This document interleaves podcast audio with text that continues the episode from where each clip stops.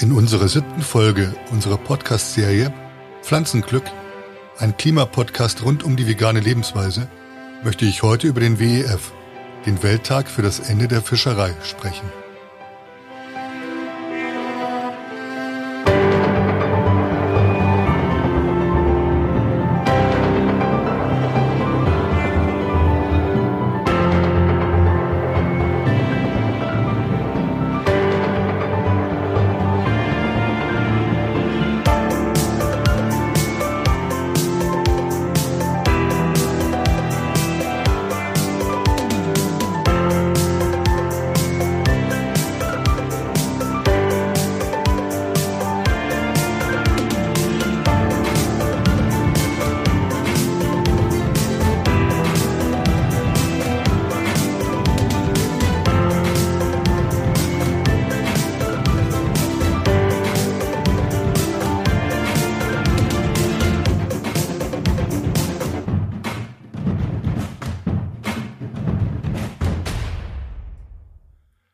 Herzlich willkommen zu der neuen Folge unserer Podcast-Serie Pflanzenglück.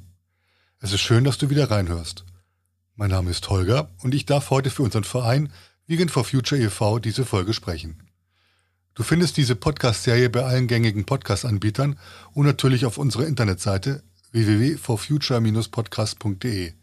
Auch auf Facebook sind wir unter forfuture-podcast zu finden. Wir freuen uns über jedes Like und über deine Kommentare. In Vorbereitung auf diese Folge habe ich mich mit vielen Informationen versorgt, die aus Artikeln oder Filmen stammen. Dabei bin ich sicher kein Experte oder Meeresbiologe. Ich möchte dir aber mit dieser Folge einige Fakten näher bringen, die dich vielleicht umdenken lassen.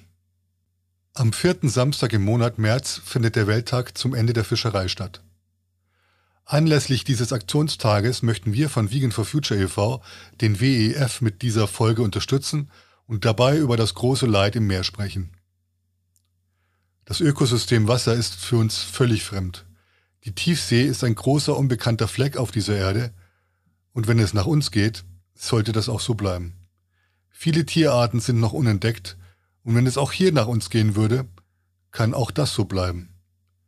Wir müssen diese fantastische Vielfalt, der wir so viel Gewalt und Zerstörung antun, unbedingt vor uns schützen. Der Welttag für das Ende der Fischerei soll das öffentliche Interesse auf die aquatische Frage lenken. Das heißt auf die Existenz von Lebewesen mit Bewusstsein, deren Leben wir üblicherweise ignorieren und die routinemäßige Gewalt ausgesetzt werden. Fische, Kopffüßer wie Tintenfische und Krustentiere leben bedeutsame Leben und deren Interessen gilt es im Rahmen von Kampagnen für den Schutz der Meere zu verteidigen. Dieser Tag bietet eine Gelegenheit, öffentlich die Abschaffung der Ausbeutung von Wassertieren zu fordern und damit ein Verbot von Fischfang und Fischfarmen gleichermaßen. Solche Verbote erreichen wir nicht an einem Tag. Wir müssen jetzt die Stimme erheben, um anzuprangern, wie diese Tiere behandelt werden. Das Ziel des Welttages ist es, die öffentliche Aufmerksamkeit für die Ausbeutung von Wassertieren zu gewinnen, damit dies eines Tages erreicht werden kann.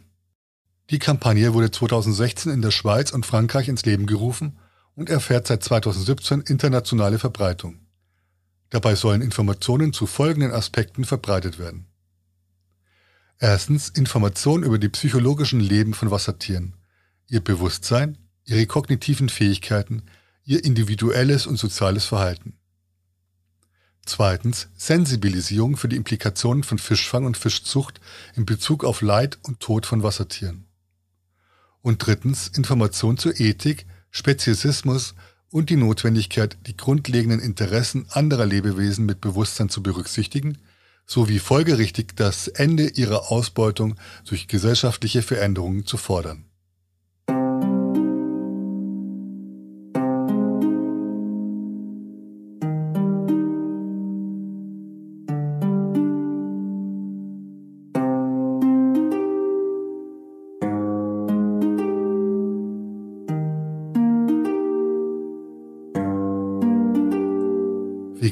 Vegetarisch, pestitarisch?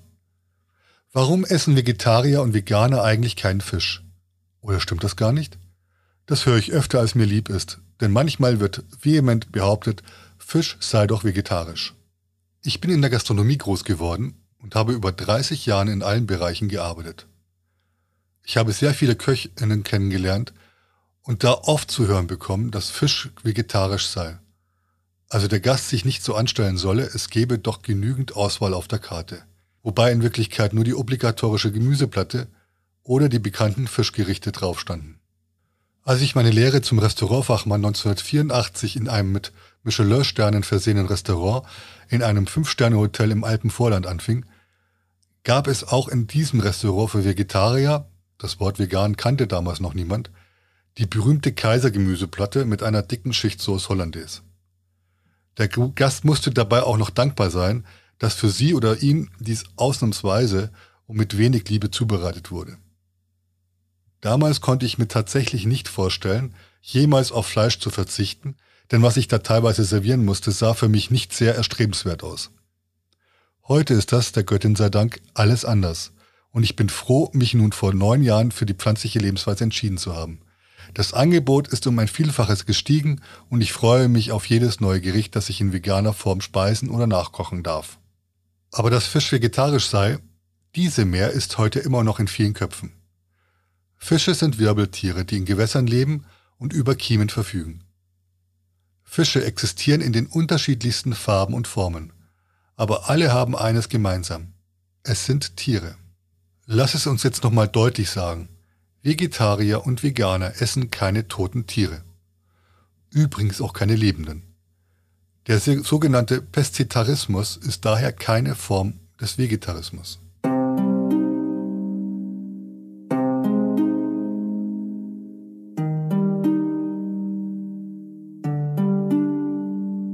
Aber was bedeutet Pestitarismus? Anhänger des Pestitarismus verzichten auf den Verzehr von Fleisch gleich warmer Tiere, also Rind, Schwein, Schaf und Geflügel. Fisch, lateinisch Piscis, und Meeresfrüchte stehen dagegen auf dem Speiseplan. Aber auch wenn ich dieses Wort google, stoße ich immer wieder auf Seiten, die genau das behaupten. Pestitarismus wäre eine Form des Vegetarismus. Da muss ich vehement widersprechen, das stimmt so nicht. In diesem Podcast spreche ich immer vom Lebewesen Fisch. Damit sind aber auch Krustentiere und alle anderen Lebewesen, also alle marinen Tiere in den Flüssen und Ozeanen mit gemeint.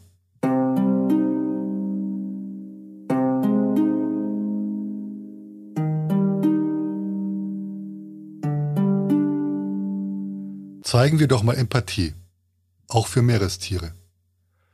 Viele Menschen betrachten Fische nicht als fühlende, intelligente Lebewesen. Wir leben in verschiedenen Ökosystemen und das Lebewesen Fisch ist daher für uns ziemlich fremd. Es gibt nur selten Überschneidungen und wenn, dann ist es nur unser menschlicher Müll auf dem Meeresboden. Wir betrachten Fische nicht als fühlende und intelligente Lebewesen. Da diese Lebewesen für uns fremd sind, werden weltweit jährlich etwa 2,7 Billionen Tiere getötet. Dagegen stehen, in Anführungsstrichen, nur 60 Milliarden Landtiere. Uns ist dabei nicht bewusst, dass Fische Schmerz empfinden können und sich an Dinge aus der Vergangenheit erinnern. Das ist wissenschaftlich bewiesen. Dr. Lynn Sneddon entdeckte zusammen mit ihren Kollegen Braithwaite und Gentle als erste die Nozizeptoren. Das sind Schmerzrezeptoren, welche in Fischen schädliche Reize an das Gehirn weiterleiten und Verhaltensstudien ergaben, dass Fische, denen man Schmerz zufügte, jenen Bereich des Aquariums aufsuchten, der, obwohl unangenehm grell beleuchtet, Schmerzmittel enthielt. Wenn sie angegriffen werden oder Gefahr spüren, versuchen sie zu entkommen. Und wenn sie stranden oder an Land gezogen werden, versuchen sie instinktiv wieder ins Wasser zu gelangen. Das allein zeigt, dass Fische nicht sterben wollen. Jeder Fisch hat seine eigene Persönlichkeit und erkennt seine Artgenossen, mit denen er kommuniziert. Auch Tintenfische und Kraken verfügen über bemerkenswerte kognitive Fähigkeiten. Auch sie empfinden Schmerzen, ebenso wie Hummer, Krabben und Garnelen. Deswegen halte ich sogenannte All-You-Can-Eat-Buffets mit dem Thema Hummer zum Beispiel für völlig barbarisch. Wobei ich grundsätzlich die Lebensmittelverschwendung bei solchen Angeboten immer wieder kritisiere und dies für mich nichts mehr mit einer modernen Gastronomie zu tun hat. Unsere spontane Empathie für Wassertiere mag geringer sein als für Tiere, die wir kennen. Deshalb haben ihr Leben und ihr Glück aber nicht weniger Bedeutung. Und nur darauf kommt es an, nicht auf unsere Sympathie und unsere Zuneigung, sondern auf das Recht zu leben. Auf unserem Planeten lebt eine unglaubliche Vielfalt an Meeresbewohner. Zahlreiche Studien und Beobachtungen zeigen, dass Fische ein ausgeprägtes Bewusstsein haben. Sie haben ein komplexes Sozialleben, kooperieren untereinander und teils sogar mit Fischen anderer Arten. Sie handeln strategisch, benutzen Werkzeuge und kommunizieren auf vielfältige Weise. Sie sind neugierig, lernfähig und haben ein gutes Gedächtnis. Im Gegensatz zu einem hartnäckigen Vorurteil haben Fische sogar ein Langzeitgedächtnis. Lachse finden mit ihrem Geruchssinn zu ihrem Geburtsort zurück, selbst wenn sie jahrelang tausende Kilometer weit weg gelebt haben. Ich habe gelesen, dass sie auch erstaunliche Fähigkeiten zeigen. Grundeln verfügen über ein verblüffendes räumliches Vorstellungsvermögen. Diese Fische leben bei Ebbe in kleinen Gezeitentümpeln zwischen Felsen. Wenn ein Vogel versucht, sie zu essen, springen die Grundeln von einem Tümpel zum anderen, ohne gegen die Felsen zu prallen. Bei Flut merken sie sich Bodenvertiefungen und erinnern sich bei Ebbe daran. Eine Untersuchung in einem künstlichen Becken hat bewiesen, dass eine Flut ausreicht, damit sie sich an alle Tümpel im gesamten Becken erinnern. Vor allem aber empfinden Fische Schmerzen und Angst, was somit die verbreitete Auffassung ihrer Empfindungslosigkeit widerlegt. Schon aus diesem Grund müssen wir Mitgefühl mit Fischen entwickeln.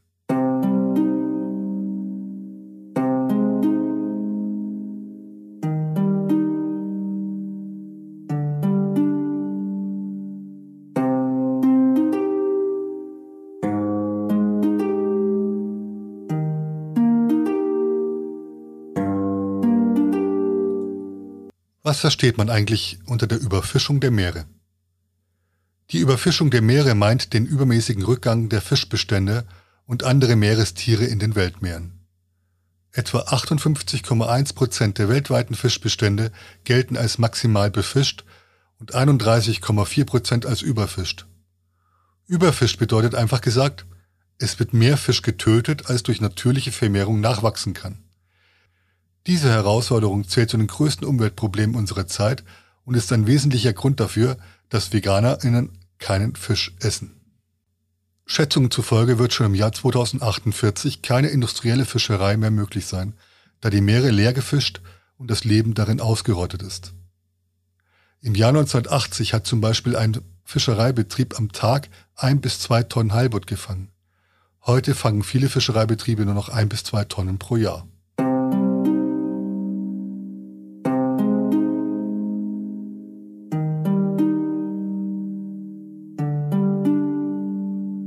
Fang, Haltung und Tötung. Wie jede andere für uns Menschen nicht überlebenswichtige Form der Massentierhaltung ist auch die industrielle Fischzucht extrem ressourcenintensiv und umweltschädlich. Fische müssen meist Fischmehl fressen, der aus anderen wild gefangenen Fischen hergestellt wird. Deshalb hat der Fisch aus Aquakulturen auch keine arterhaltende Wirkung. Im Gegenteil, um diesen Fisch auf den Teller zu bekommen, müssen andere Fische sterben. Gehalten werden sie beispielsweise in Seekäfigen oder Betonpools. Stress und Deformation sind die Folge dieser sehr engen und bewegungsarmen Haltungsform. Manche Fische werden einfach auf dem Trocknen gelassen oder lebendig auf Eis gelegt, sodass sie stundenlang qualvoll ersticken. Weitere Tötungsmethoden sind beispielsweise die elektrische Durchströmung, der Kopfschlag, das Salzbad oder Kohlendioxid. Dabei gilt für uns, es gibt schlichtweg keine humane Art, jemanden das Leben zu nehmen, der nicht sterben will. Andere werden sogar schon vor der Ankunft an Land unter dem Gewicht ihrer Artgenossen zerdrückt. Meist ist es leider eben nicht nur die eine Art, die in den Netzen landet.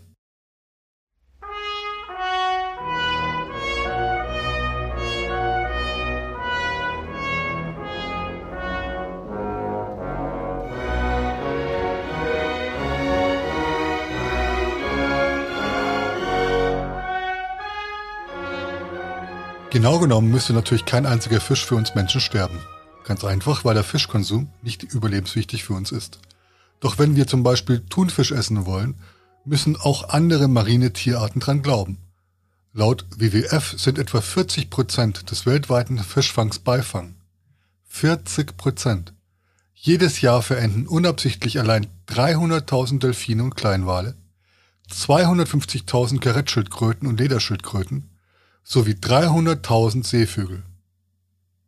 Der Beifang bemisst sich auf etwa 38 Millionen Tonnen an unabsichtlich mitgefangenen Meereslebewesen. Neben dem Beifang fordert auch die Fangmethode des am Meeresboden entlang gezogenen Steppnetzfischens weitere Tote. Wer einen Fisch essen will, nimmt also nicht nur ein einzelnes, sondern mehrere Opfer in Kauf und schädigt damit nicht nur nachhaltig das Ökosystem mehr, sondern auch das Ökosystem, in dem wir leben.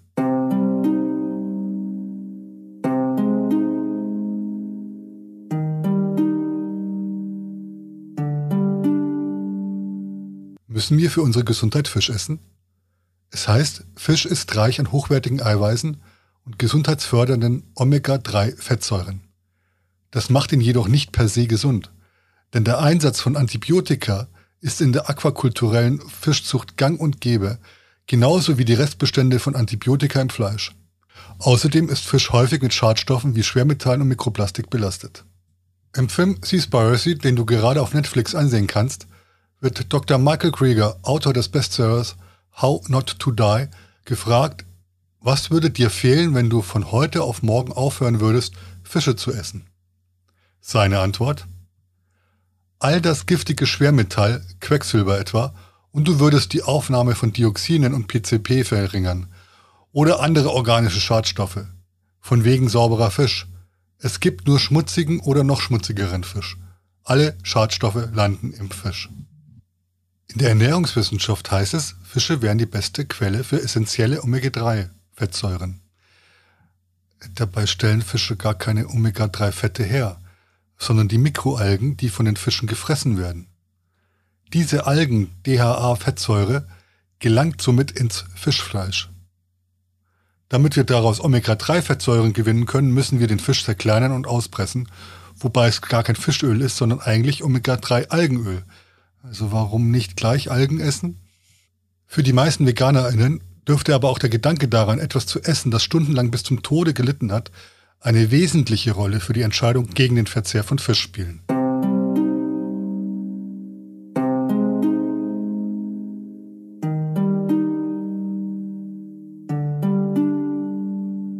Siegel.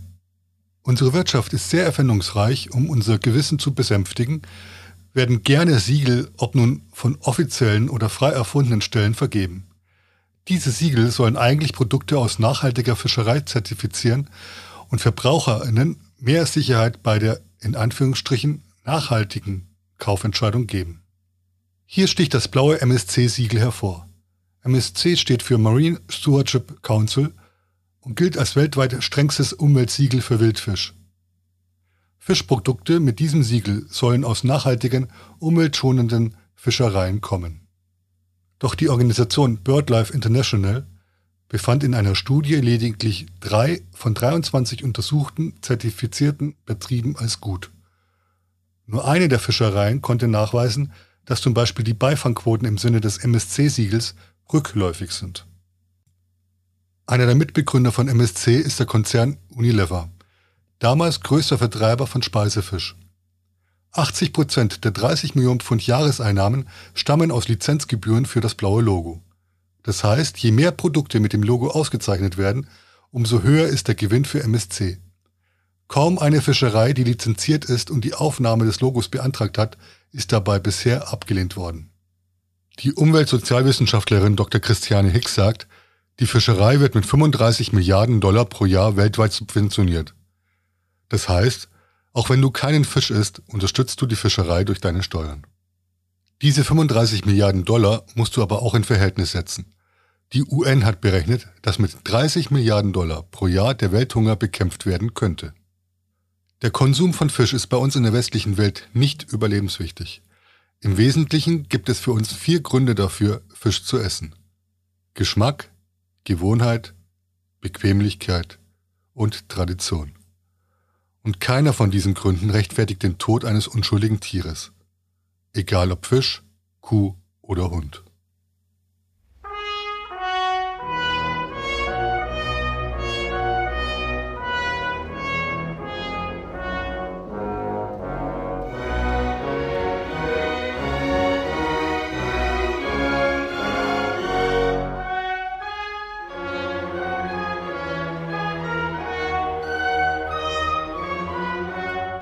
Keinen Fisch essen ist gleich Verzicht.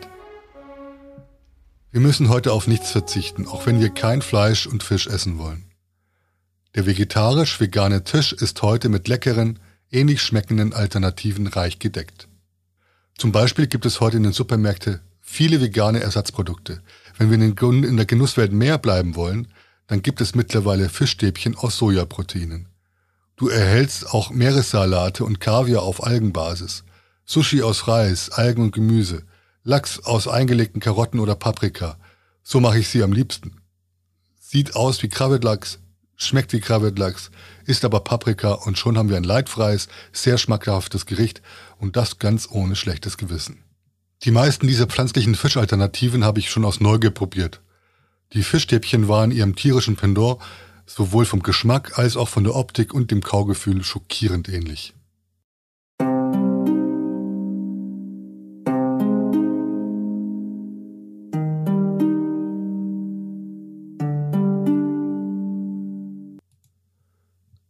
VeganerInnen essen keinen Fisch. Wir müssen keinen Fisch essen. Wir müssen keine Tiere töten und damit diesen Planeten zerstören, um zu leben. Ich habe 44 Jahre meines Lebens Fisch gegessen und mir darum keine Gedanken gemacht. Ich fühle mich deswegen nicht schlecht. Niemand muss sich deswegen etwas vorwerfen, denn oftmals wussten wir es nicht besser. So sind wir aufgewachsen so haben wir gelebt in einer Gesellschaft, für die das Töten von Tieren normal ist. Aber heute weiß ich, was das mit diesem Planeten macht und für die Tiere bedeutet. Ich habe mich informiert, habe mir viele Gedanken gemacht und kann das Fischessen deswegen jetzt nicht mehr für mich vertreten. Und das ist auch der Grund, aus dem ich diesen Podcast aufnehme und meine Arbeit in diesem Verein mache, um aufzuklären, um zu informieren, damit wir diese Welt nicht noch weiter zerstören, nicht noch mehr Leid verursachen. Damit das endlich aufhört. Fische sind intelligente, fühlende Lebewesen. Wieso sollte ihr Leben weniger wert sein, weniger schützenswert sein als unseres?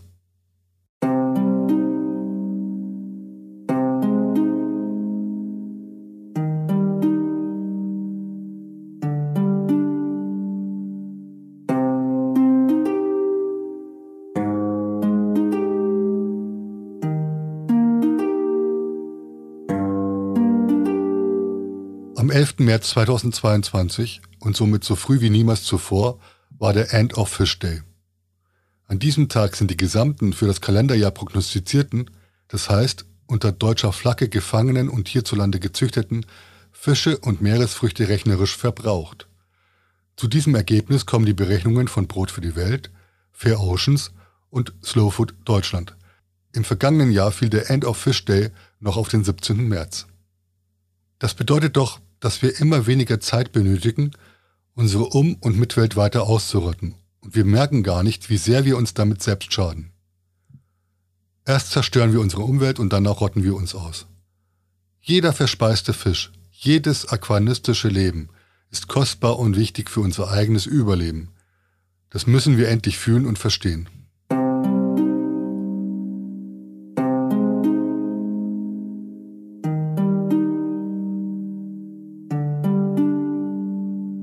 Das Ökosystem Meer.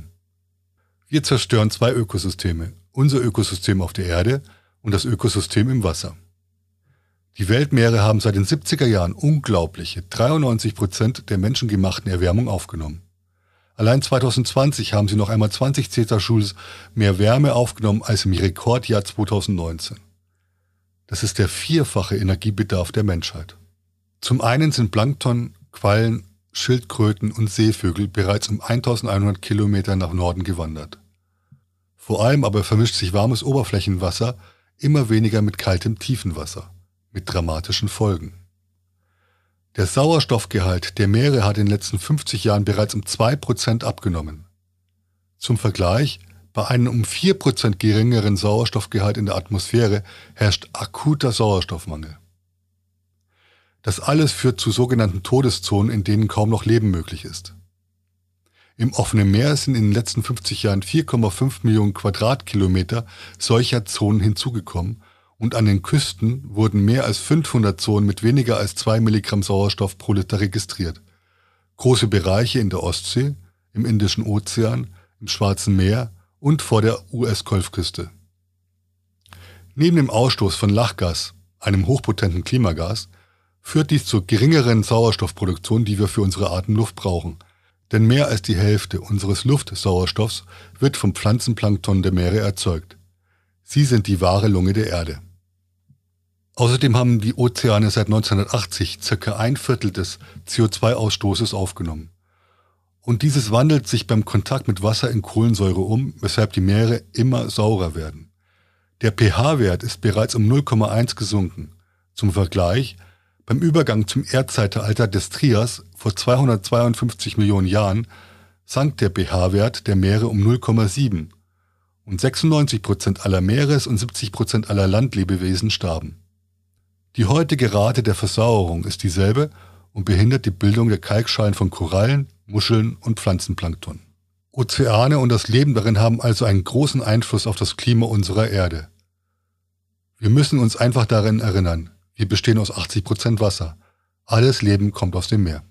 Die Menschen essen immer mehr Fisch und da scheint es sinnvoll, diese steigende Nachfrage durch Unterwasserfarmen zu befriedigen.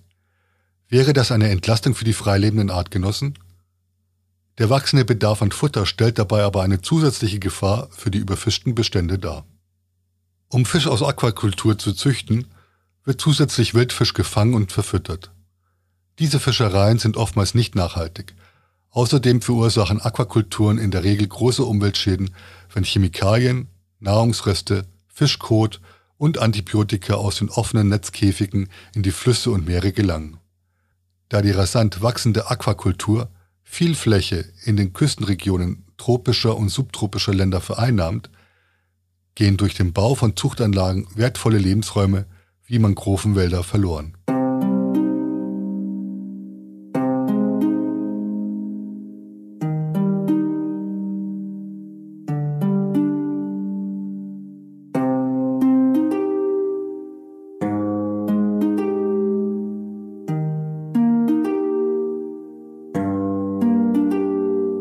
Langen Transportwege verschlechtern die Ökobilanz. Forellen kommen zum Beispiel aus der Türkei und Griechenland, Lachs aus Aquakultur in Norwegen, Garnelen und Muscheln stammen meist aus Südostasien oder Süd- und Mittelamerika, etwa aus Honduras, Ecuador, Indonesien oder Vietnam. Teilweise belaufen sich die Transportwege aus Aquakulturen auf 12.000 Kilometer und haben alleine damit eine schlechte Ökobilanz. Der Antibiotika-Einsatz in der Aquakultur belastet nicht nur die Gewässer, sondern verursacht unter Umständen auch eine Antibiotikaresistenz. Da die Tiere auf engem Raum zusammenleben, sind sie besonderem Stress ausgesetzt, Krankheiten können sich schneller ausbreiten. Um das zu verhindern, bekommen sie häufig Antibiotika, die anschließend die Gewässer belasten.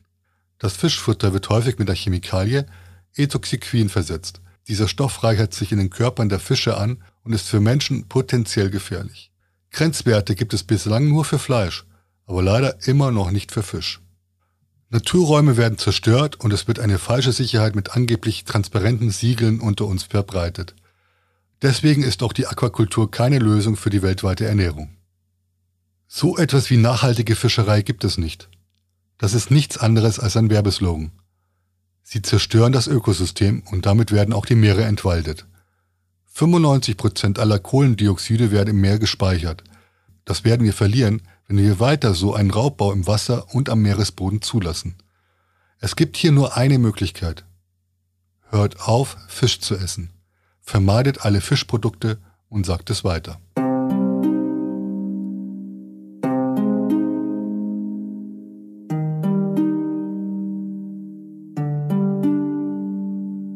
Krebstiere. Ich möchte hier aber noch ein Plädoyer für Krebstiere halten.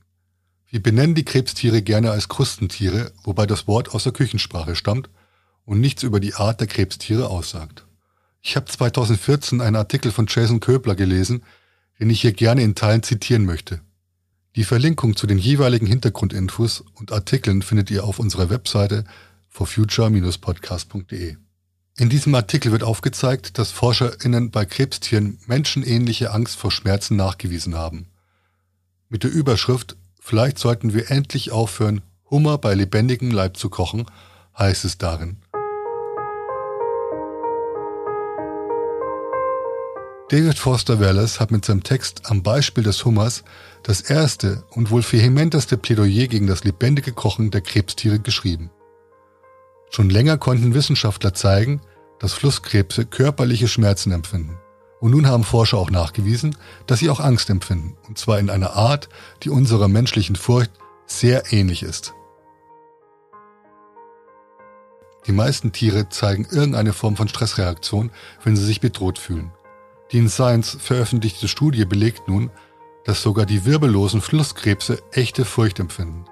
Entscheidend daran ist, dass es das erste Mal ist, dass sekundäre Emotionen, die zu einer Körperempfindung hinzukommen, bei wirbellosen Tieren beobachtet wurden. Pascal Fawcett, der Hauptautor der Studie, verdeutlicht die Unterschiede zwischen den emotionalen Zuständen. Stress oder Gefahrenquellen provozieren Furcht eine fundamentale, unmittelbare Emotion und erzeugen eine sofortige Reaktion wie Flucht oder Erstarren oder Aggression. Stress kann aber auch zu Angst führen. Angst ist ein komplexer Zustand und wird als sekundäre Emotion verstanden.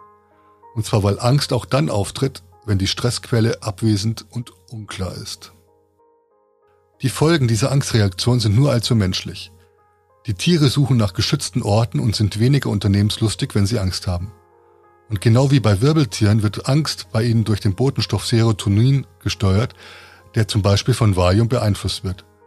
Und wie behandelt man Angst bei Flusskrebsen? Richtig, mit Valium wie bei Menschen. Weiter schreibt Köbler, noch vor den wissenschaftlichen Nachweisen von Schmerzen oder Angst bei Krebstieren schrieb mir Wallace, was er schlicht beobachtete. Es bleibt ein Fakt, dass sie verzweifelt gegen den Deckel stoßen, vergeblich versuchen, sich am Topfrand festzuklammern. Am Herd stehend ist es hart abzustreiten, dass dies ein lebendiges Wesen voller Schmerz und Angst ist, das einfach nur fort will. Diese Prozedur hat mich seit Anfang meiner gastronomischen Zeit angewidert. Ich habe niemals selbst Hand dabei angelegt, ein Tier zu töten, aber ich war ein Teil des Systems.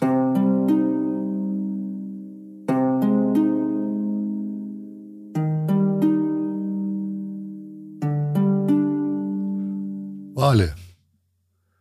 Immer öfter hören wir von gestrandeten Walen. Die Mägen dieser Lebewesen sind voller Plastikmüll und trotz Verbote werden sie immer noch bejagt. Was aber nur wenige von uns zu wissen scheinen, ist, dass die Wale und Delfine den gesamten Ozean am Leben erhalten.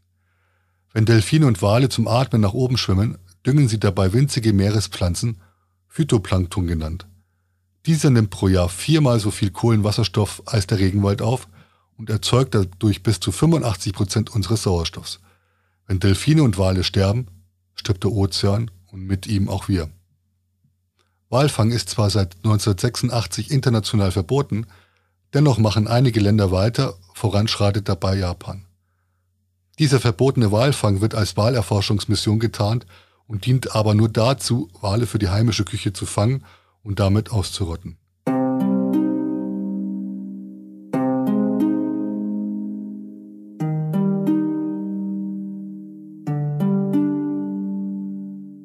Haie. Haifinning, also das brutale Abschneiden der Haiflossen, wird von einer mafiösen Industrie durchgeführt und es werden weltweit Haie nur wegen ihrer Flossen getötet. Diese Flossen werden nach China verschickt und dort zur Haifischflossensuppe verarbeitet. Diese Suppe kostet viele hunderte Dollar, aber schmeckt nach fast nichts, denn es sind kaum Nährstoffe vorhanden. Nur als Statussymbol müssen Haie wegen ihrer Flossen sterben, so wie die Elefanten wegen ihrer Stoßzähne. Als Kind hatte ich Angst vor Haien. Das hat sicherlich auch mit diesem verdammten Film Der weiße Hai zu tun.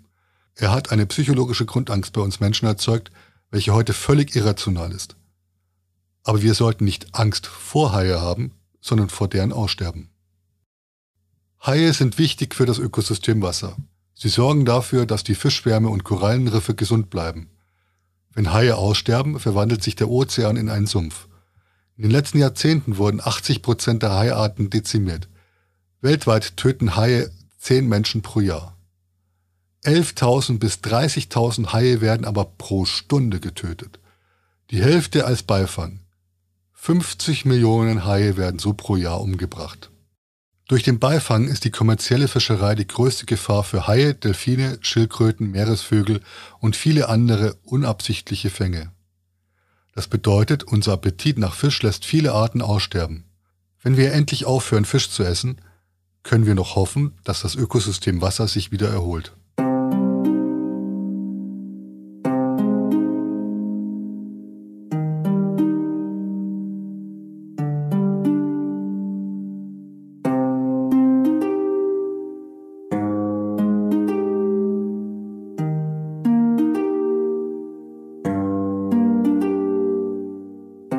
Wir Menschen meinen, wir wären empathiefähige Lebewesen.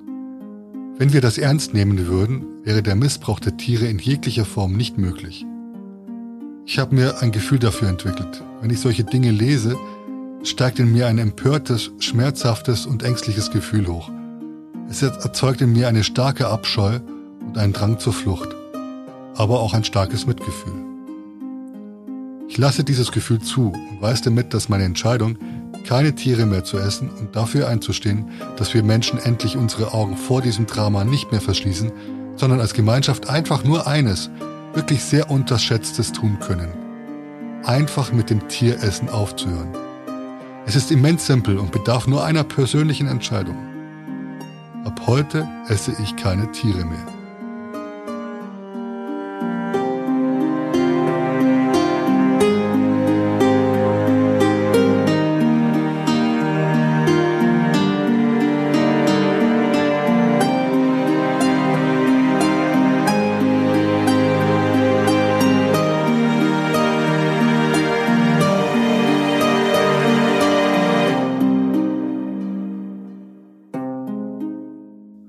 Berühmte Meereskundlerin Dr. Sylvia Early sagt folgende beeindruckende Schlussworte in dem Film Seaspiracy.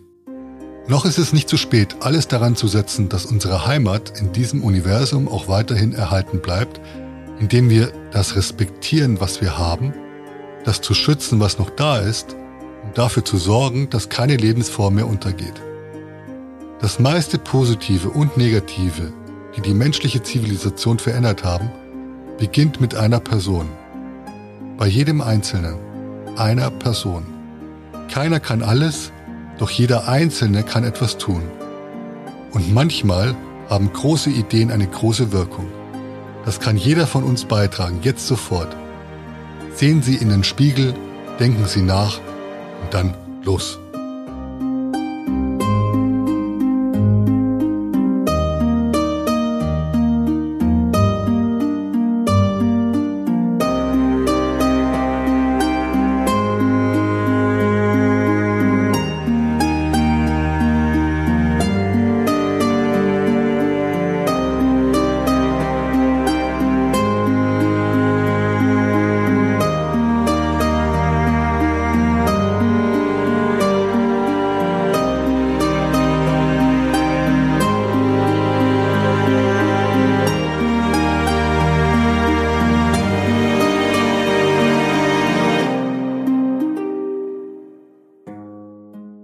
Deswegen engagieren wir uns als vegan lebende Menschen im Tier- und Klimaschutz für eine Ernährungswende, die alles Leben schützt.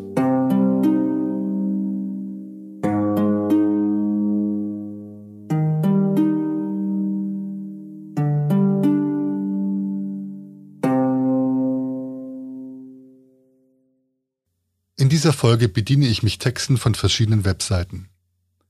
Auf unserer Podcast-Seite forfuture-podcast.de findet ihr die Audioaufnahme und den Text mit den jeweiligen Verlinkungen. Es gibt sehr informative Texte auf der Seite WEF, Welttag für das Ende der Fischerei, sehr gute Erklärungen auf dem Blog Care Elite, da finden sich übrigens noch viele weitere toll geschriebene Texte und Informationen. Ich möchte aber die Klimafolgen für die Weltmeere hier verdeutlichen. Deswegen habe ich mich auch auf der Seite energiewende.eu und im Speziellen von dem Beitrag die Ozeane können uns nicht mehr lange retten bedient. Auch der Film Seaspiracy zeigt eindrucksvoll diese Verbrechen und Barbarei, die wir in den Meeren verüben. Diesen Film kannst du zurzeit auf Netflix sehen. Wir wollen unabhängig bleiben und finanzieren uns durch Mitgliedsbeiträge und Spenden. Wenn du also diesen Podcast gut findest und unsere Arbeit unterstützen möchtest, freuen wir uns über jede Spende von dir. Um einen einigermaßen professionellen Podcast zu produzieren, benötigt es einiges an Geld, dazu kommen Lizenz und andere Gebühren. Alle diese laufenden Kosten müssen wir auffangen, durch Spenden und durch deine Unterstützung, indem du unseren Kanal abonnierst und deinen Freunden empfiehlst. Die Eingangsmusik, die Musik für unseren Podcast Pflanzenglück, wurde für uns von Uwe Schulze aus Buchholz komponiert und arrangiert. Gleich hörst du nochmal das komplette Stück. Unseren Verein findest du in Facebook und im Netz unter www.veganforfuture.de. Die Folgen unseres Podcasts findest du nicht nur bei den gängigen Podcast-Anbietern wie Spotify oder Apple Music, sondern auch auf unserer Seite forfuture-podcast.de. Dort werden wir auch alle Verlinkungen und Texte auflisten. Und wenn du uns eine E-Mail schreiben möchtest, unter hallo at veganforfuture.de sind wir für dich da. Ich freue mich, wenn du uns treu bleibst und auch die nächsten Folgen unserer Serie Pflanzenglück anhören wirst. Mein Name ist Holger und ich habe für Vegan for Future e.V. gesprochen. Bis zum nächsten Mal.